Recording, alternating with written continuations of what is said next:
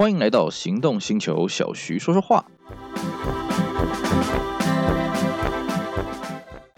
大家好，我是 Celsius，今天呢来跟各位聊一个大家在路上共同可以看得到的回忆啊，也不算回忆了，这东西现在还存在。我们今天来聊聊路上的计程车。我相信呢，这个现代工商业社会了啊，这个计程车呢，大家应该是生活上不可或缺的好帮手了啊。除非今天啊，你是住在比较乡下的地方啊，你是住在那种啊比较荒郊野外的地方啊，不然在我们一般都会生活啦啊，比方说这个什么台北啦、台中啦、桃园啦、高雄啦啊，什么这些地方，虽然呃可能私家车发达，呃可能这个这个大众运输发达，可是呢，计程车还是我们生活当中的好帮手啊。那相信呢，各位在台湾呢都会昵称这个计程车叫做小黄啊，那各位知道为什么我们计程车是黄色的吗？好，那我们当然今天呢，我们就来跟各位好好的聊一聊，哎，计程车哎在台湾的发展历程，还有它有趣的故事。好，先听我们节目的人呢，之前我们有讲过一集呢，这个啊、呃，这个计程车跟美食外送啊，那么那一集主要是讲一些呃比较特殊的计程车啊，他们是怎么样在这个计程车竞争的蓝海市场当中呢，啊、这个杀出一片天，哎，算算是蓝海啊，不管了，反正这个计程车竞争激烈了啊。那我们今天讲的主要是这个计程车的一个整个发展的历程啊。其实像我们刚刚一开始开头讲的啊，在现在日常生活当中，我们这个搭计程车是一个呃这个很自然而然的一个。行为了啊，当然我们不可能这个啊、以计程车代步了，这太奢侈了。不过呢，在早时候了啊，在早些时候。搭计程车就是一种很奢侈的一个活动了啊！我们台湾这边的计程车呢，从什么时候出来呢？那呃，这个我们去追溯文献啊，其实在这个日本的大正年间就有类似像计程车的东西了啊。那我们之前跟各位介绍过我们台湾的这个汽车的这个发展历史啊。我们台湾第一台车呢是在大正元年的时候弄进来的啊，当时是一个饭店的接送车。那么过了几年之后呢，陆陆续续有人发现，哎，汽车这东西好用啊，所以慢慢的有这种商用的车辆进来。但是那个时候它比较介于像是公车跟计程车中间的一个物体了，也就是说。它的路线是固定的，可是它的班次是不固定的。但是呢，呃，它行驶的费用却是固定的啊、那顶多就是啊、这个下雨天呐、或者是这个这个呃晚上会有所谓的夜间加成。哦，那这种形态的东西，你说它算计程车吗？啊、也有点算，也不太算了。所以它是介于中间的一个产物了。那我们典型的计程车这种东西到底什么时候出来呢？很抱歉啊，因为早年在日本时代这种文献是非常的少了。我们现在比较可以确定的是，在光复之后。啊，那么光复之后呢，因为这个这个台湾这个百废待举嘛，啊，那么也需要一些啊、尤其是美国人的一些帮忙，那计程车就成为一个非常重要的一个交通工具了。所以说政府呢，哎，就想就是辅导去成立一些计程车车行，呃，不过当时了，哦，当时台湾并没有这个生产汽车，也就是台湾当时还没有国产车，当当时玉龙在哪里都还不知道了啊。玉龙是这个呃，一九五三年啊才出现这个玉龙机器制造股份有限公司。那么在这一段期间呢，就是光复到这个玉龙做了第一台车子出来之前呢，啊，这之间呢，台湾的计程车行主要用的是进口车。可是那个时候呢，政府的外汇非常的稀缺了，也就是说，你今天去买个进口货，你要去买个洋货啊，你必须要自备外汇。那通常这个我们外汇的标准金额就是所谓的美金啊。台湾那时候政府的美金很少，而且那时候主要是买一些战备的物资啊，买一些民生的物资啊，啊，这个买这个计程车是有点浪费。所以那时候政府做了一招是什么啊？好好好，我手上没什么外汇啊，没关系没关系，民间你有办法自备外汇啊，你就自己来找啊，你就自己来搞。所以呢，那个时候台湾的计程车行主要是所谓的侨资计程车行，也就是说，呃，在海外的华侨呢，它比较有美金这种。东西啊，那么在台湾来讲，美金就是一种外汇嘛啊，所以他可以去拿他在国外的美金呢去买这些车子进来啊，所以呢，当然想当然了啊，当时的这些侨资的这些计程车行都是用这个进口车了啊，有一些美国车啦，当然有些日本车什么夯不啷当的，当然那个时候计程车车资非常非常贵了啊，所以一般的民众也搭不起。那真正台湾的这个计程车蓬勃的发展是什么时候呢？就是玉龙后来他设立了啊，那么他也跟这个一开始跟美国的威利斯合作，那后来呢，他跟这个这个日产汽车合作啊，生产了这个胜利跟这个青鸟这两个小轿车。那当然了啊，我们刚刚讲这个坐计程车都是一种奢侈的行为，那何况是买轿车呢？所以很快玉龙的车子就开始滞销了啊。那么这时候呢，这个玉龙他也想到一个好方法是什么？动产担保条例那当然，对我们来讲，哎，这个动产担保这个很简单嘛，就买车，这个你你给现金的人，我相信手头这么阔绰人不多了啊，大部分也会办个贷款嘛，对不对？那可在早年大家没有这个观念，所以动产担保这个观念导进来的时候呢，哎，大家就是非常的惊讶，哎，原来可以这样子玩啊。然后同一时间呢，这个政府也有意要汰换当时的计程车，然后当时计程车是什么车呢？就是人力车了啊，这个踩的这个三轮车或者是人在前面拉的这种这种两轮的这种黄包车了啊。那政府觉得这种东西有碍市容，所以他就正好配合了这个啊动产担保条例呢，那辅导这些三轮车夫转业成为计程车司机，而且呢，政府后来为了要保障这个这个国产车，所以他就限定说计程车一定要国产车。那那时候国产车是谁？就是裕隆嘛啊，所以裕隆才会被贴上这个受政府保护的一个标签啊，一个原罪了啊。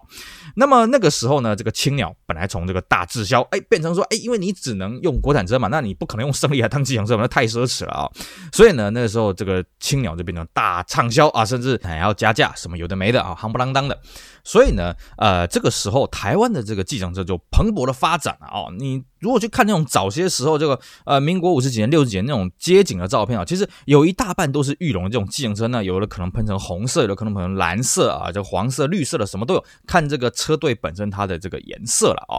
那么那个时候呢，其实国民所得慢慢慢慢增加，计程车随着它越来越普及，它的费用啊也相对比较亲民一些，慢慢的就开始走进了一般人的生活。不过呢，我们一般的老百姓最早接到计程车什么时候呢？都是在结婚的时候啊。呃，我们之前跟各位聊过这个结婚礼车嘛啊。其实，在早年呢，当然结婚礼车从花轿过来，早年当然是坐轿子了啊。只是随着经济发展呢，大家开始觉得，哎，如果弄一台这个汽车啊，来当这个结婚的花轿啊，这个这个是很气派。可是呢，又买不起汽车怎么办呢？那就去这个村子里面看那个计程车，哎，跟他呃这个这个包这个结婚礼车啊，这个结个红彩啊，这个车身绑个这个红布条什么的啊，那么就当。做这个结婚礼车来用，所以我们也可以看到哈，早年那个留下来的这个老车的照片，很多都是结婚的时候去这个叫了计程车过来的啊。那这个真是轰动村子啊，这个非常的风光，非常的气派。那慢慢的一直到这个大概民国六十几年的时候呢，台湾的这个整个经济全面起飞呢，那么计程车这个东西呢又更加的蓬勃发展。因为那时候其实啊，就算政府啊，他鼓励大家是用国产车，而且比较省，但是那时候国产车的选择，你不只是一个这个裕隆嘛，你那时候还有福特嘛，对不对？还有一些其他的品牌你可以选择。所以那时候计程车呢就相对的越来越多。不过呢，在早年路上的这些老的青鸟的计程车，可能是红的，可能是蓝的，可能是绿的，可能是黄的，什么的各种颜色都有。也就是说呢，早年的计程车在这个官方的规定当中是没有限制你一定要用什么颜色的啊，你开心就好。那么这样子。其实都会造成一个困扰是什么？其实你不容易分辨这是一台计程车啊。那路上的车子，你只能看它车顶灯啊，可能有个 taxi 啊，可能有个出租汽车。可是要这个车顶灯比较脏了的话，其实你不是不容易辨认出来的。于是呢，政府就在这个民国八十一年，就一九九二年呢，我们这个车牌号码换发这个英文的新式车牌号码的时候呢，同步要求说，从一九九二年之后，这个领牌的这个计程车呢，就必须要漆成这个大黄色。那么这个大黄色也是有学问的哦。首先啊，为什么选定黄色？是当时呢，这个政府他派人去考察，那发现纽约的计程车它就是全部都黄色，那辨识度非常高，所以第一个，哎，他们就决定，哎，要用黄色啊，因为黄色对于我们人眼的视觉是最好，所以各位看那个雾灯啊，啊，真正有效的雾灯哈是黄光啊，你看现在很多新车配那个雾灯都是白光，我也不知道那是配配什么心酸的了啊。那么再来就是说。这个机动车的黄色哦，它必须是一个特殊的一个色号，政府有规定，就是这个黄色。所以我们看到这个黄色，其实也不是那么的鲜艳，但是有点有点偏稍微稍微稍微橘一点的一点那个黄色哦。那这个黄色这个色漆是管制的，怎么说呢？第一个。你其他的民用车不准漆成这种黄色啊，避免跟这个计程车混淆。第二个是什么呢？这个黄色它的价格是由政府来评议的，也就是说啊、你可能考一台普通的这个轿车，比方说你考成白色或黑色，没有珍珠粉的，啊可能一台轿车普通轿车可能是两万块、三万块。那么计程车你考一台车的钱可能就是一万块、一万二，就大概就是这样子，因为漆的钱非常便宜。啊，所以呢，他为了要保障这个计程车司机他的生计啊，所以呢，他规定了这个黄色还有这个黄色漆的这个价格。那么当然了，计程车司机他们也是为了营生，他们发现，哎呀，果然黄色的辨识度非常高，所以那个时候呢，大家也是非常欢迎这个颜色出来。所以啊、你在路上看到计程车大部分都是黄色的。那当然我们讲所谓的大部分是什么呢？如果你在这个一九九二年以前，你的计程车不是黄色的啊，然后你已经领牌上路了，你营业。其实政府也没有强迫说你一定要把它改成黄色，也没有啊。像我们节目录的这个当下哈，全台湾还有那种不是黄色的计程车。当然，它已经它一定是从民国八十一年以前开到现在嘛啊，那这个至少也开了二三十呃二三十年，快三十年了啊。所以呢，呃，极少数的计程车它维持它原色，大部分都改成黄色，所以我们才会昵称它叫做小黄。那么这边还可以再跟各位分享一个有趣的故事啊、政府为了要确保这个计程车这个黄色呢，啊，这个辨识度高，所以在早些时候呢，其实政府是禁止我们一般的轿车用任何黄色哦。我们刚刚讲的这个计程车黄色是一个特殊的色漆，可是早些时候政府是完全禁止你这种黄色的车子领牌。所以各位回想一下哦，像我们这个呃 SLK 啊，第一代的 R 一七零 SLK，还有这个 P U 九的四零六 Coupe。他们在原厂的时候都有一个很漂亮的黄色，尤其是 SLK 那个黄色哦，跟台湾的计程车黄真的很像。可是各位会发现哦，早些时候在二十一世纪以前，你看不到这种黄色的车去领车牌的。为什么？因为政府不让你领牌。政府大概是带到大概二零零三年左右才开放黄色的车，所以台湾第一台啊国产车子用黄色为主打，在民国八十年之后哈，用黄色为主打车是什么车呢？是二代的 Focus 二点零 S 哦，那时候就是标标榜它叫 WRC 啊这个赛车黄啊。在此之前呢，其实台湾是不能买啊、不能贩售这个黄色的车子。就算你之前从外国自备外汇进口一台黄色的，对不起，你要先改色。才准进口啊，这是一个很有趣的一个过程了啊。当然啊，你说那现在我们开放黄色，那我们就可以自由买卖啊。不过根据我的经验了啊，我们早些时候有些车友他的车是黄色，比方说他在民国八十一年买的老车啊，或者是他在这个政策开放之后买的黄色的车呢，其实都会有个困扰是什么呢？路上都会有人跟他招手，然后他不停的话，那个那个那个人还会瞪着他，欸、这个这个怎么招手不停？或者是说呢，他可能在这个路边等人啊，干什么的？吃便当啊，干什么的？那忽然就有人从他后门上来，哎，那个我要去火车站啊，那个我要去机场什么的啊，这个趣事也是听过很多了。啊，这个相信呢，各位开过黄色车的朋友一定有相同的困扰了啊。所以呢，这个我们机动车它是经过这么样的一个演变啊，才慢慢的变成我们大家所昵称的所谓的这个小黄了啊。当然，我们近几年呢，政府也陆陆续续开放新的东西，叫做多元机动车。那么多元机动车呢，我相信各位大家都听过这个这个名词啊。那这个东西怎么来的呢？其实就是跟 Uber 有关的哦。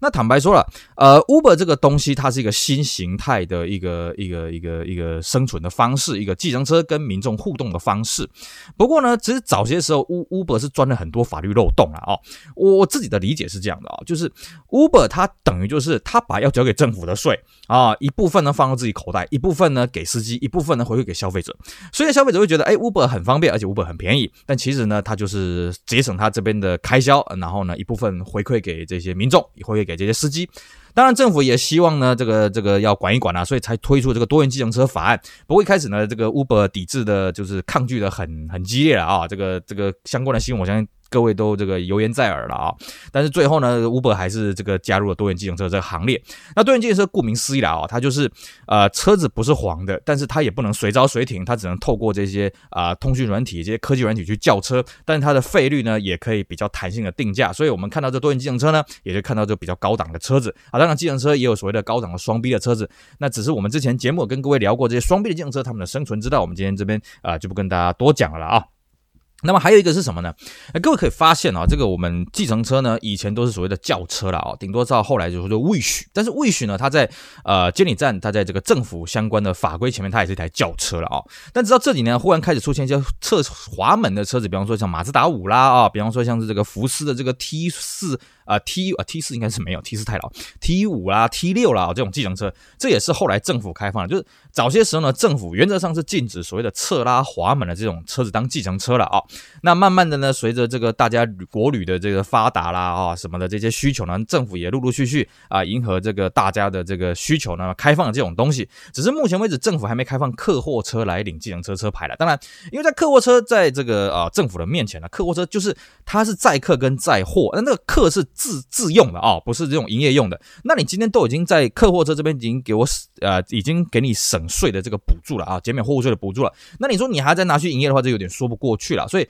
客货车未来我们也是觉得它不太可能会去开放到这个计程车的这个啊、这个范畴里面去了啊。那当然了，我们现在在路上看到计程车呢，像我们讲的嘛，一开始啊最早是什么这个这个玉龙的几啊这个青鸟，那么后来呢，后来也出现玉龙的胜利啊，当然胜利它很多是野鸡车。那么之后呢，就是所谓的全垒打。那么金全雷打，甚至金全雷打这个车子呢，在九零年代后期啊，它很厉害啊。它这个车子呢，就做了一个自行车的规格，然后呢，它这个当然配备非常的简单，甚至钣金都很薄了哦。以前搭这个金全自行车的时候呢，那个司机都会特别叫，哎，嘿少年呢，嘿拐门莫修大了哦，莫嘿门会变形哦，哈，不会告诉你别莫要多落车哦，哈。那么这个金全它多厉害呢？金全到最后期啊，它甚至单卖一个计程车的专属规格啊。呃，它就可以排排行到这个销售前十名啊，你就可以看到这个精选的多受欢迎。那么精选也好，全垒打也好，基本上九零年代台湾的计程车市场主要是由这个福特汽车啊占大宗了啊。可是到两千年之后呢，就变成 Artis 了。那 Artis 为什么它会这个席卷呢？因为大家很多自行车司机发现，哎，这个车子自排车比手排车省油，比手排车好开啊，而且里面超级气派了。所以从二十一世纪之后呢，TOTA 就开始主宰台湾的计程车市场。到现在啊，你看这个 Artis 之后是什么？是 Wish。那么 Wish 之后呢是什么呢？哎，大家就头痛了，因为 Wish 之后的喜宴塔它不适合当计程车，它整台车子高高的像布丁一样摇摇晃晃的啊，所以呢，这个大家那个时候就开始乱了套了啊，所以那一阵子你会看到有人用 RAV4 啦啊，有人用这个起亚的 Carens 啊什么的，就开始。这个种类开始变多了，直到最近呢，又被和泰的一款车子给垄断了，叫什么？叫做 Carla Cross。而且呢，Carla Cross 它还有所谓的这个油电车型啊。那么油电车型呢，哎，这个大家看一看，哎，这个开销比以前这 Camry Hybrid 的还要合理一些。所以呢，陆陆续续呢，很多这个计程车司机本来是开 Wish 的，哎呀，硬开硬开硬开，哎，终于等到这个 Carla Cross 可以换车了啊。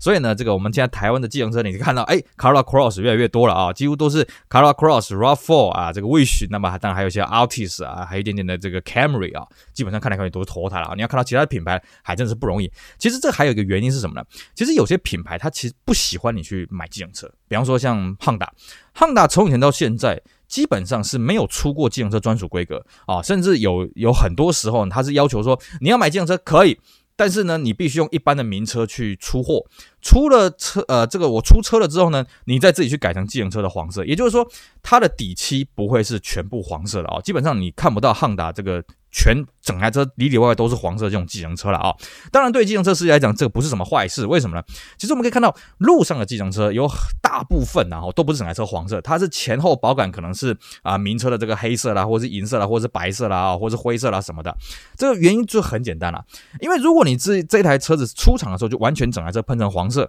你到时候要转手的时候呢，哎，是不是啊？人家会觉得，哎呀，你一看就是计程车，那一看就觉得，哎呀，你这个车子怎样怎样，有的没的。虽然说了啊，这个我们在正常的交易上来讲，你也是不能去隐瞒这台车曾经当过计程车的这个过往了啊。不过消费者在看这个同样是当过计程车，哎，看到一台白色车底的，跟看到一台黄色车底的，消费者还是会比较喜欢选择这种一般名车色的这种色底啊。所以对计程车司机来讲，OK，这样子我这个卖价卖相会比较好一点。所以。各位，其实你在路上看到计程车哦，你说它底色就是黄色，其实非常的少，大部分也都是从这种名车，然后再去喷成，在外观上，在法规啊领牌法规允许的这个范围当中呢，把它喷成黄色。等到呢，它真的要除役了，要退役了啊，要退退休了呢，再把它改成名车的颜色，那拿出去卖啊，这个卖相就会相对的比较好。所以下次呢，各位在上计程车的时候可以稍微留意一下了啊，这个你基本上很难看到纯粹黄色的计程车。